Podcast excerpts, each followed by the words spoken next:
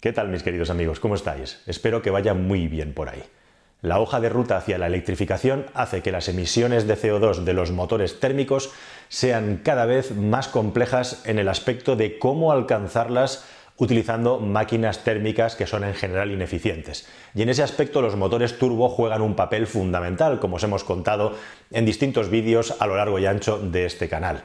En los últimos tiempos parecía ciencia ficción, por ejemplo, tener un turbo de geometría variable en un motor de gasolina, luego se consiguió implementar primero en el Porsche 911 Turbo y como siempre pasa en la evolución de las tecnologías, hoy en día ya tenemos turbos de geometría variable en vehículos como un simple Seat León, por supuesto, entre comillas lo de simple.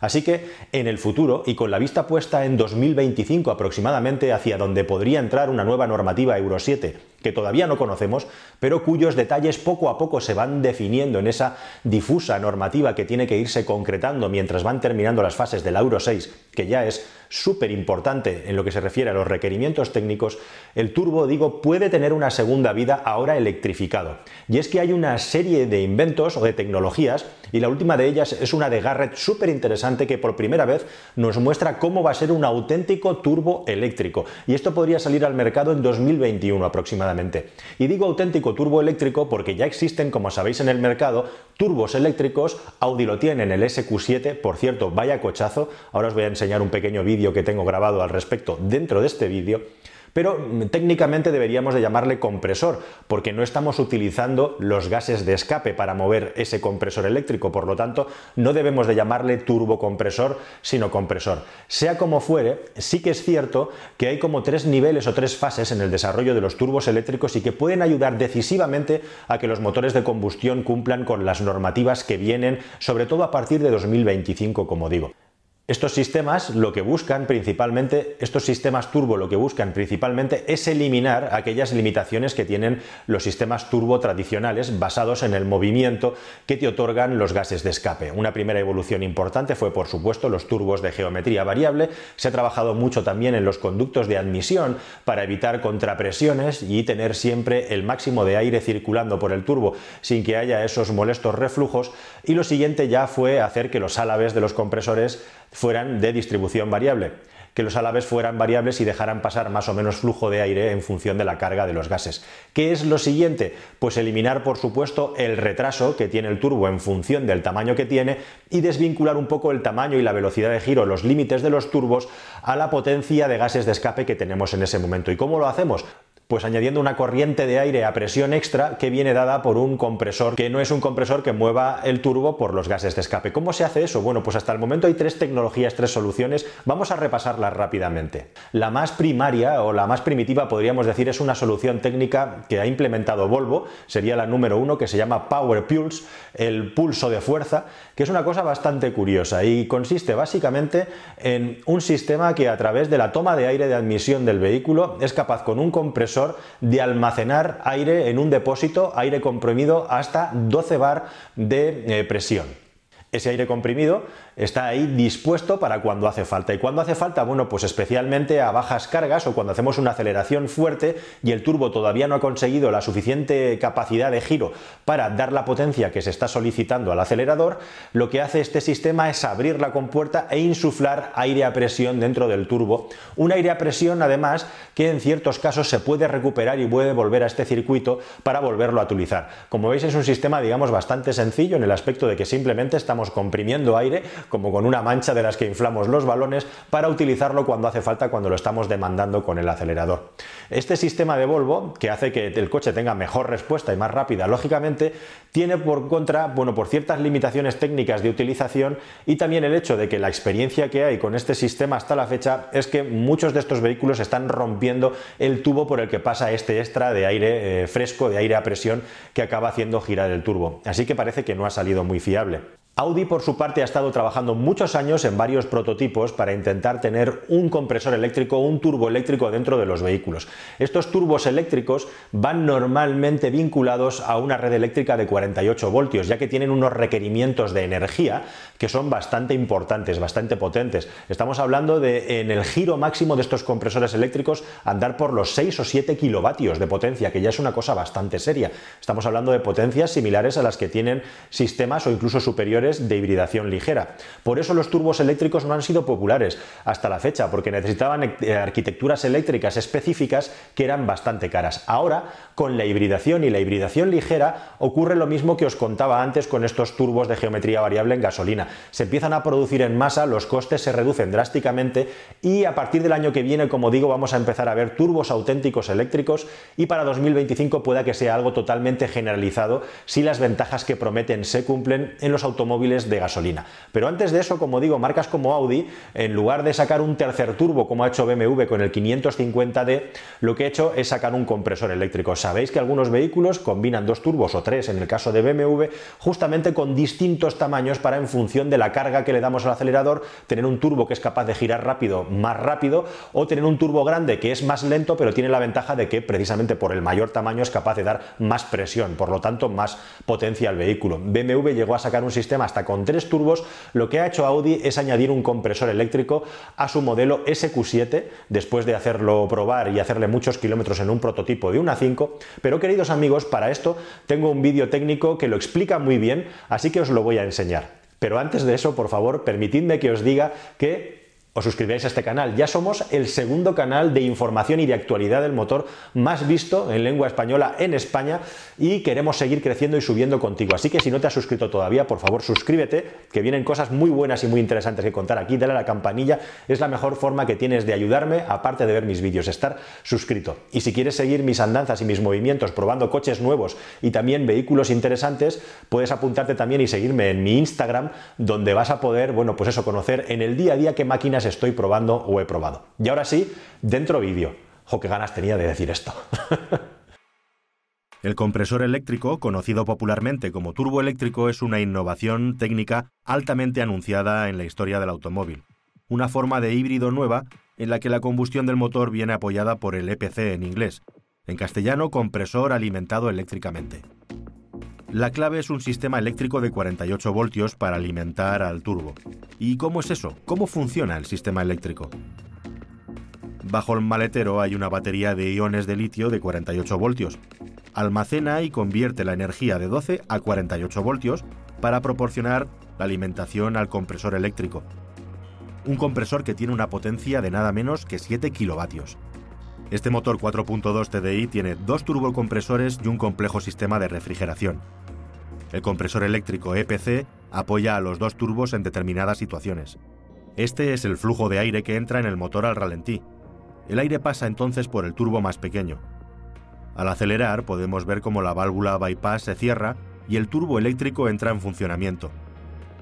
La sensación es de respuesta inmediata, eliminando el retraso que se siente al conducir un coche de gran potencia con uno o varios turbos grandes. Según aceleramos, la presión de sobrealimentación aumenta en el primer turbo. En ese momento, si se sigue acelerando, entra en acción el segundo turbo, gracias al sistema de alzado variable de válvulas, que activa un grupo de válvulas de escape que estaban cerradas hasta ese momento. Ahora los dos turbos están en funcionamiento. Es como tener un motor eléctrico apoyando al motor térmico, solo que aquí lo que hace el compresor, en lugar de apoyar el movimiento del motor, es insuflar aire en su interior. ¿Y cuál es el resultado? Pues el resultado son 435 caballos de potencia, 4,8 segundos para alcanzar los 100 km por hora, y un consumo medio de 7 litros en un coche de casi 2 toneladas y media, con un par máximo de 900 Nm constantes entre 1000 y 3200 vueltas, y una potencia máxima sostenida entre las 3.700 y las 5.000 vueltas. Todas ellas cifras que sumadas son impresionantes. Pero lo que nos prometen los señores de Garrett y otros fabricantes de turbocompresores que también están trabajando en ello es la tercera generación o el tercer nivel, podríamos decir, que es el auténtico turbo eléctrico. ¿En qué se diferencia de esto? Bueno, pues el propio nombre lo dice. En el caso anterior tenemos un compresor que no tiene ningún tipo de vinculación con los gases de escape. En el caso del invento de Garrett, se trata de añadir una máquina eléctrica al propio eje del turbo, de manera que el turbo puede girar por la presión de los gases de escape, pero también por una máquina eléctrica que le añade velocidad de giro. De esta manera tenemos muchas ventajas. Primero de todo tenemos las mismas ventajas que tiene un compresor eléctrico, es decir, podemos añadirle presión y velocidad al turbo independientemente de los gases de escape que tenemos utilizando la electricidad de una batería para alimentar el turbo eléctrico. Y de ese modo acabamos con el lag, acabamos con el retraso del turbo. Y de ese modo también podemos llegar a niveles de giro del turbo incluso superiores a la presión máxima que admitiría un turbocompresor de ese tipo. Con lo cual hay un montón de beneficios que te voy a contar a continuación. Pero uno de los beneficios más importantes, aparte de que vamos a aumentar el rendimiento del motor en toda la gama útil, es que este turbo eléctrico permite, al igual que ocurre con los turbos eléctricos, de los Fórmulas 1, que hasta ahora era un sistema especialmente complejo, recuperar energía como ocurre con los alternadores inteligentes. Cuando estamos reteniendo el coche recupera energía para la batería. Bueno, pues en este caso es exactamente igual. Cada vez que no vamos a estar demandándole al coche giro del turbo porque hemos levantado el pie o incluso estamos haciendo una reducción, un cambio de marchas, el giro del turbo que gira a muchísimas revoluciones, hasta 200.000 revoluciones puede llegar a girar o más, va a aprovecharse para recuperar energía. Y esto es muy importante porque en la normativa Euro 7 que va a venir, todos los nuevos sistemas que aporten energía al vehículo van a ser necesaria y obligatoriamente sistemas que tienen que aportar a su vez energía al coche en determinados momentos para que haya un saldo energético favorable. Según Garrett, en su white paper, que aquí debajo hay un documento técnico que han publicado y yo os voy a poner el link para que os apuntéis, te tienes que registrar y te mandan un PDF. Ellos declaran que con este turbo eléctrico consiguen una regeneración energética respecto al consumo del turbo del 60%, lo cual es muy importante y en determinadas circunstancias este sistema puede ser un contribuyente neto de energía a la batería del vehículo que va a tener una nueva aportación. Es importante porque por primera vez en la historia la energía cinética que generan los gases de escape va a poder ser aprovechada para generar electricidad, hasta, algo que hasta la fecha no se había conseguido. El siguiente nivel o la siguiente dimensión es aprovechar además las temperaturas que se generan en los gases de escape, pero eso será objeto de un futuro vídeo y es por cierto en lo que están trabajando algunas empresas que desarrollan motores, como bien sabéis. Pero bueno, ¿qué más ventajas tiene tener una máquina eléctrica integrada en el turbo, aparte de recuperar energía y lógicamente acabar completamente con los retrasos, al igual que ocurre con otros sistemas de compresión eléctrica? Eh, Garrett calcula en un 10% aproximadamente el aumento del par y en un 16% el aumento de la potencia. Esto añade más rendimiento al motor y hace que los vehículos con motores downsizing tengan menos problemas justamente con detonaciones y con tener que hacer inyecciones de combustible para enfriar la mezcla para que no se produzcan precisamente estos efectos secundarios perniciosos en la combustión. Así que esto abre la puerta para que en el futuro se hagan motores downsizing aún más pequeños sin los problemas que tiene el downsizing. Ojo, porque la inmensa mayoría de las marcas está trabajando en tres cilindros de 500 centímetros cúbicos. El siguiente paso de aquí 4 o 5 años puede ser que tengamos motores de dos cilindros de 500 centímetros cúbicos con un turbo eléctrico acoplado a un sistema de hibridación ligera. Pero todavía hay más ventajas asociadas, esto es un factor multiplicador. El hecho de tener algo más de par, el hecho de tener un turbo que es capaz de darnos más potencia, puede hacer que conduciendo podamos alargar todavía más los desarrollos de transmisión y el coche tenga respuesta a menores revoluciones, lo cual es bueno para el confort de conducción, pero también para los consumos y por lo tanto para las emisiones. Más ventajas de los turbos eléctricos. Por ejemplo, una muy importante es que los motores se pueden millerizar, es decir, es más fácil que los motores tengan ciclo Miller. Sabéis que el ciclo Miller es como una derivación del ciclo Atkinson y sin entrar en grandes complicaciones, este motor permite compresiones más altas con la ayuda de un compresor.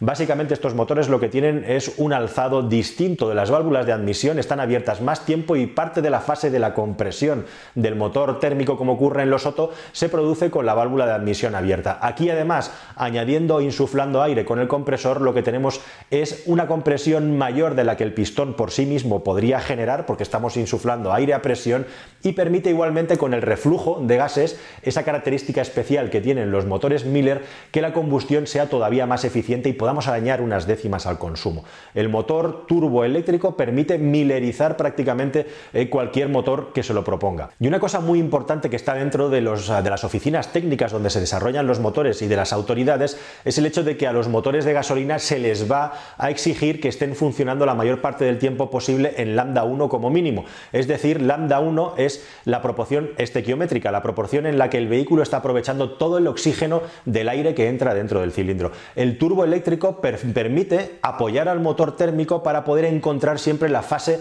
en la que las emisiones van a ser inferiores o menores gracias a que se está trabajando en la proporción perfecta en la mezcla entre aire y gasolina. Y por supuesto, siempre que sea posible, trabajar en mezcla pobre para intentar reducir el consumo al máximo. Estos factores hacen que probablemente empecemos a ver muchos turbos eléctricos allá para 2025 en los coches populares y antes empiecen a entrar en los vehículos más deportivos o vehículos especiales que ya tienen estas redes eléctricas de 48 voltios y de hibridaciones ya sean ligeras o más potentes. En el futuro es posible incluso que efectivamente haya vehículos híbridos con motores en lugar de Atkinson Miller y estos pequeños turboeléctricos haciendo que un Prius sea todavía más eficiente, por ejemplo, o que incluso tenga menor consumo. Los motores térmicos, como bien sabemos, todavía tienen mucho nivel de desarrollo en los próximos años, como estás viendo, siempre aparejados, por supuesto, a un cierto nivel de electrificación que justamente al llevar todos los coches a electrificación va a hacer que los precios unitarios de estos sistemas cada vez más complejos se vayan reduciendo poco a poco y sean un estándar en todos los coches que vamos a comprar que tengan además un motor térmico. Por supuesto, habrá que ver en el futuro este aumento del nivel de complejidad, más componentes, más gestión electrónica, etcétera, baterías, cómo influye en la de los vehículos, por supuesto. No es tan sencillo, pero lo que pasará, eso todavía no lo sabemos. Lo veremos en el futuro, espero que aquí conmigo en un próximo vídeo en este canal. Muchísimas gracias y hasta el siguiente. Y te dejo con este, que también va de motores y es muy interesante. Adiós.